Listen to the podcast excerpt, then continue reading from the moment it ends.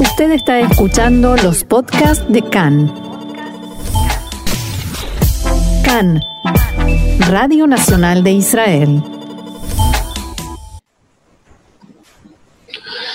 Bien, seguimos adelante aquí en CAN en español y tengo el gusto de volver a conectar unas semanas después con Mati Schweig, que es analista y ex diplomático de Israel. Shalom, Mati, ¿cómo estás? ¿Cómo va todo? ¿Qué tal, Ofer? Eh, gracias por entrevistarme. Un saludo a toda la audiencia. Bueno, pues uh, Mati, vamos a tocar un tema candente, muy sensible, polémico, conflictivo, como no, que es esta guerra abierta en la región de Nagorno-Karabaj entre Armenia y Azerbaiyán. Y vamos a tocar un tema muy específico uh, contigo, Mati, que conoces bien, que son los judíos de esta región de Astraj y también pues eh, el papel eh, de Israel, que juega o no juega, a quién apoya o a quién no apoya en este conflicto. Pero si te parece antes, eh, Mati, vamos a repasar dónde nos encontramos porque el pasado viernes, sábado, si no recuerdo mal, Moscú anunció, impulsó un intento de alto al fuego que al parecer duró poco, ¿no? Porque los bombardeos se sucedieron. ¿Qué es lo que está ocurriendo ahora mismo, Mati, en esta zona? Bueno, Armenia y Azerbaiyán declararon un alto al fuego humanitario en Nagorno-Karabaj a fin de intercambiar prisioneros y los cuerpos de los muertos. Eh, esto fue lo que informaron el viernes y lo que se hizo a partir del sábado a las 12 de la noche. Y quien lo dijo fue el Ministerio de Exteriores eh, ruso, de Asuntos Exteriores ruso, con, llevado adelante por Lavrov, eh, que es el que medió entre las partes y bueno, y esto nos sorprende ya que en realidad Rusia tiene una injerencia muy importante y relaciones eh, muy, muy eh, cercanas tanto con Armenia como con Azerbaiyán. lo que ellos dijeron fue que se declaraba un alto del fuego a partir de las 12 horas del 10 de octubre por razones humanitarias para el intercambio de prisioneros de guerra y otras personas detenidas y de los cuerpos de los muertos bajo la mediación y bajo los criterios del Comité Internacional de la Cruz Roja, que en esa zona llama CICR. Eh, luego, los parámetros específicos del régimen del alto el fuego, que como tú dices no, no se cumple totalmente, eh, eh, están, serán hechos en el enclave separatista, aunque tendrán que ser acordados, que es algo que dijo Lavrov para en posterior diálogo eh, hay que acordarse que las partes comenzaron con escaramuzas y, con, y, realmente con fuego abierto entre tanques y tropas a partir del pasado 27 de septiembre este, y trataron de, están tratando de llegar a algún arreglo sobre este conflicto. También otra parte que está metida en esto es que el proceso va a ser acompañado por los copresidentes de los países del grupo de Minsk de la Organización para la Seguridad y Cooperación en Europa, el OSCE, eh, que, esté, que, la, que está también ahí metido Estados Unidos, Rusia y Francia. Y bueno, tanto los ministerios de Asuntos Exteriores de Armenia, que es eh, y el de Azerbaiyán, que es Yaihun Bayramov, este, van a tratar de llegar a algo a pesar de las escaramuzas y a pesar de seguir eh, disparando. Vemos eh, sin duda que en esta ocasión es un conflicto existente hace varias décadas que va repuntando en esta ocasión la amenaza de que desemboque, si no ha desembocado ya en una guerra a gran escala, con estas imágenes que bien eh, decías, Mati, ¿no? de, fuego de artillería pesada, de bombardeos, de ataques con drones ah, y demás. Vemos que pues detrás eh, aglutina muchas potencias con intereses ah, encontrados y lo, cual hace que la, resolución de esta crisis sea muy compleja. Pero entre todas las cosas que hay en juego, hay un tema particular, especial, ¿no? que son los judíos ah, originales de esta región, de Astraj, de Nagorno-Karabaj. Ah, cuéntanos, Mati, ¿de dónde son? Bueno, Cuéntanos acerca de esta comunidad, desde cuándo eh, son originarios de allí, cómo están pasando estos tiempos, en qué, de qué bando se posicionan. Cuéntanos. Bueno, eh, no es una comunidad grande, Pero primero que nada vamos a hacer un poco de resumen eh, histórico, o sea, eh, esta república de Artsaj, que se llama hoy en día, o Artsaj y Anjapetituyun, que es el nombre oficial, este, es, eh, está entre Azerbaiyán y Armenia. La mayoría de, de los países del mundo lo reconocen como una zona que pertenece a Azerbaiyán, ya que en la época soviética Rusia se lo dio a Azerbaiyán a pesar de que la mayoría de la población, mayoría total, 90 y pico por ciento, son armenios. Y la capital es Stepanakert.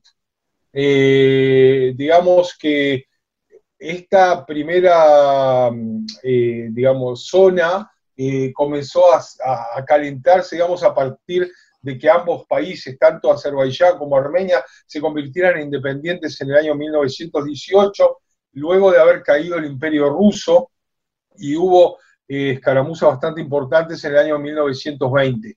Luego, con el advenimiento de, eh, con el advenimiento de la, eh, de la Unión Soviética, se, se, les puso como nombre el Zona Autónoma de Nagorno-Karabaj en el año 1923. Luego eh, empezó, al, volver a ser independiente en el año 90-91, eh, se hizo un, eh, un referéndum en el cual la mayoría armenia dijo que quería tener este, autodeterminación e independencia, se llamó el ENCAO, y, y, ahí comenzó lo que llamó la Guerra de Independencia de 1991 hasta 1994, en el cual quedaron 30.000 muertos. Hoy en día, y, digamos que Armenia está controlando la mayoría de esas zonas, y en realidad son como una provincia del propio país de Armenia, a pesar de que son independientes, es llamado una democracia presidencial, eh, que fue un poco cambiada en el año 2017 para que sea semipresidencial, con una legislatura unicameral. Y como ya decía, en realidad, en forma administrativa, se comportan como si fuera una provincia de, Armenia mismo. Ahora, la historia de estos judíos eh, de la zona y de Armenia también eh, tiene más de 2.000 años. Es increíble, o sea, judíos llegaron a Armenia o fueron desplazados desde lo que era Judea y el norte de Israel hacia Armenia, ya cuando todavía Armenia era pagana. O sea, eh, no sé si tú sabes, pero Armenia es uno del primero o el segundo país que se convirtió al cristianismo realmente luego de, ya en el primer este, eh, siglo de, esta era, eh, a través de, Gregorio el Iluminador. Incluso en, por el siglo XV, por ahí, el, historiador judío de, origen armenio, llamado Moses Jorenazzi, había contado que Tigranes el Grande del primer siglo había llevado para esa zona de Armenia a 10.000 judíos capturados de la zona de Judea y el norte de Israel.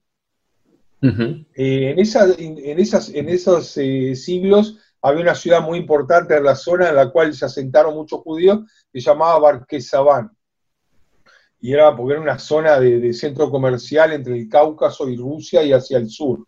Eh, hoy en día hay un montón de, ciudades que tienen judíos, tanto en la parte armenia como en la parte de, de, Karabaj, este, incluso en lo que es hoy en día Isfahan, que es en el norte de Irán, también muchos fueron para allá. Eh, desde el año 1924, incluso tienen sinagogas que tanto Ashkenazí como sefaradí. Eh, en Yerevan, la capital de Armenia, tenés la Sheikh Mordejai, por ejemplo, a pesar de que hoy en día la comunidad oficial en Armenia no tiene más de 400, 450 personas. Claro, es que es, eh, ahí, es donde quería llegar yo al presente y a términos cuantitativos de cifras de cuánta gente estamos hablando. Y también, Mati, si tienes alguna información directa o algún contacto con una fuente de, estas comunidades de, bueno, qué es lo que están viviendo, porque estamos, eh, bueno, vaya, es que es una guerra muy, muy duro lo que está pasando ahí. Hay que tener en cuenta que los judíos eh, eh, de esta zona, a pesar de vivir ahí, estar en un lugar predominantemente armenio, eh, tiene muchas relaciones también con los judíos de Azerbaiyán. Y los judíos de Azerbaiyán han estado también por miles de años y siguen estando hasta hoy en día en Azerbaiyán, ya es una comunidad más grande, es una comunidad de 6.500 personas. Incluso en Azerbaiyán hay una ciudad que es considerada la única ciudad totalmente judía fuera de Israel en el mundo, que es llamada Kirmizi ve Y incluso tienen dos sinagogas, hay toda la ciudad es judía. Y ahí están los judíos de la montaña, los judíos caucásicos. Eh, y, también tienen relaciones con estos judíos que quedaron en Nagorno-Karabaj, eh, en la capital también, que, sufren, por supuesto, por ambos lados. Por un lado, quieren, eh, apoyan a, digamos, a, la gente local y tienen buenas relaciones con los armenios.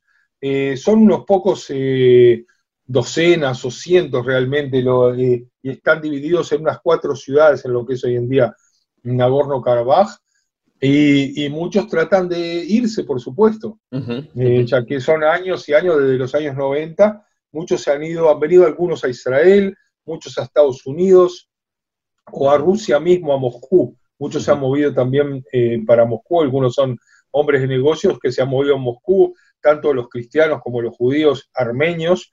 este, Moscú son una, una comunidad importante de hombres de negocios muy, pero muy importantes, incluyendo varios multimillonarios. Ahora, tienen relación también con esta comunidad, tanto la parte cristiana como la judía, y dan dinero para renovar también todas las iglesias, las sinagogas. Eh, bueno, pero no es eso lo que los va a dejar o no en el lugar, sino la estabilidad este, económica, social y, que no haya guerra, ¿verdad? Obviamente.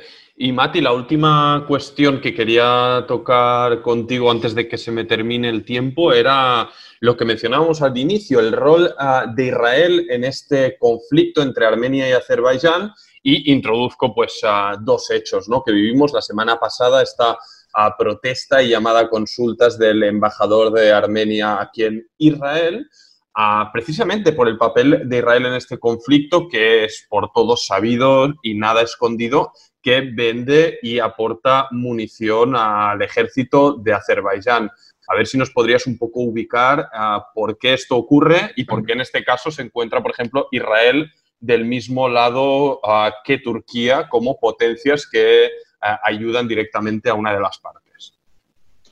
Israel no está del lado de Turquía, Israel está del lado de sus intereses geopolíticos. No del lado, este sino de, la, mano, perdón. O sea, están al final apoyando por un lado y por otro al mismo, al mismo país. Y, pero se podría decir también que si Israel apoyara totalmente a Armenia, por ejemplo, entonces estaría del lado de Irán, que también apoya a Armenia.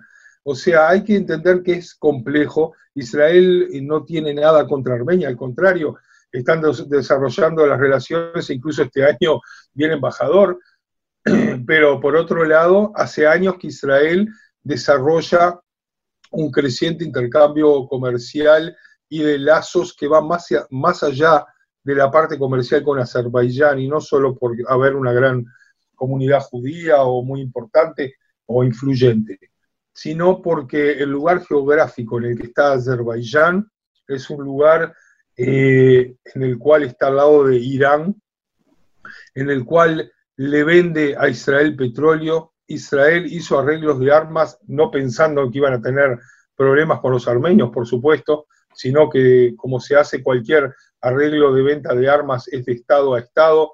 Yo lo dije también en un foro en el cual de la misma manera que Israel le vendió armas a Colombia y no podía saber de que hay elementos dentro de, Colombia que le han vendido este, a terceras partes como la FARC, por ejemplo, eh, lo que hizo fue vender de Estado a Estado a Colombia. Y en este caso lo mismo, no se le vendió armas a Azerbaiyán para que puedan este, atacar a armenios, Hombre, a pesar de que me es, por supuesto, un hilo muy delicado. Es, es, previsible que si hay un conflicto no resuelto y que se va abriendo, que cuando ese conflicto recrudezca como ocurre ahora, se utilicen. Y como hemos escuchado reportes de drones fabricados en Israel que han participado directamente de esos bombardeos. Exactamente, lo que estoy diciendo no es que es moralmente bueno o que o que Israel eh, lo haya hecho esto con intención, porque no lo ha hecho esto con intención. Por otro lado, eh, hay cosas que se han dado en el desarrollo de las relaciones con Azerbaiyán, es que es un excelente puesto para que Israel pueda desde allí monitorear también lo que hace Irán. Y esto es sabido y esto hay muchas relaciones con altos mandos en Azerbaiyán con los cuales eh, Israel tiene buena relación. Y no hay que olvidarse que Armenia está en, totalmente en desventaja geopolítica al estar eh, geográficamente entre Irán y Azerbaiyán. Y la única que lo ayuda es Rusia. Y Rusia incluso tiene estacionado en su territorio más de 6.000 eh, soldados. Y desde el, punto, desde el momento que estuvieron juntos también en la Unión Soviética hasta hoy en día, tienen total influencia eh, y totales relaciones también por la diáspora, eh, como dije, eh, armenia que vive en Rusia, y, y también por ser cristiano. O sea, que todo eso ayuda a que Rusia totalmente ayude al lado armenio y Israel un poco se ve entre la espada y la pared y las relaciones ya están hechas. Y hay que tomar en cuenta todo. Por supuesto, Israel lo que tiene que hacer desde el punto de vista diplomático es llamar a la paz y a llamar a un diálogo. Eh, ahora, desde el punto de vista de venta de armas, también habría que tal vez hacer una revisión y ver hasta dónde, qué es lo que se vende, qué es lo que no se vende. Puede ser que esas, eh, ese diálogo y esa, esas discusiones se estén llevando a cabo en este momento en el gobierno, puede ser. De cualquier manera, es un hilo muy delgado en el cual Israel este, se encuentra en este momento, eh, entre comillas, apoyando a Azerbaiyán, y no es esa la, parte oficial. Eh, pero yo quiero decir algo que es muy interesante. Cuando hay conflictos de esta índole, las repercusiones van más allá de lo que piensa Israel o no piensa Israel, ya que muchos eh, agentes le venden armas a Azerbaiyán, incluyendo Rusia. Rusia le vende a ambas partes. No, obviamente no, no es una, una, cuestión exclusiva y es una dinámica ah, pues que a nivel de geopolítica se produce en todos los terrenos, simplemente que aquí es como la parte que nos toca y además ah, conoces ah, bastante bien desde dentro, Mati, pues al menos nos toca analizar ¿no? pues, los pormenores. No, ni que hablar, pero quisiera agregar que yo ayer tuve una charla muy interesante eh, con un eh, diplomático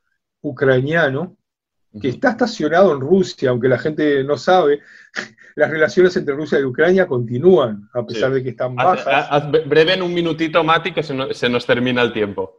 Ahí está. Y, esta persona me dijo, eh, Ucrania está del lado de Azerbaiyán. Y le digo, ¿y cómo es eso? Si desde el punto de vista, eh, digamos, tradicional, eh, digamos, tendrían que estar con Armenia, es un país pequeño, es un país que ha sido atacado. Me dice, sí, pero ellos anexionaron a Nagorno-Karabaj y nosotros estamos contra las anexiones, así como estamos contra las anexiones de Crimea a través de Rusia.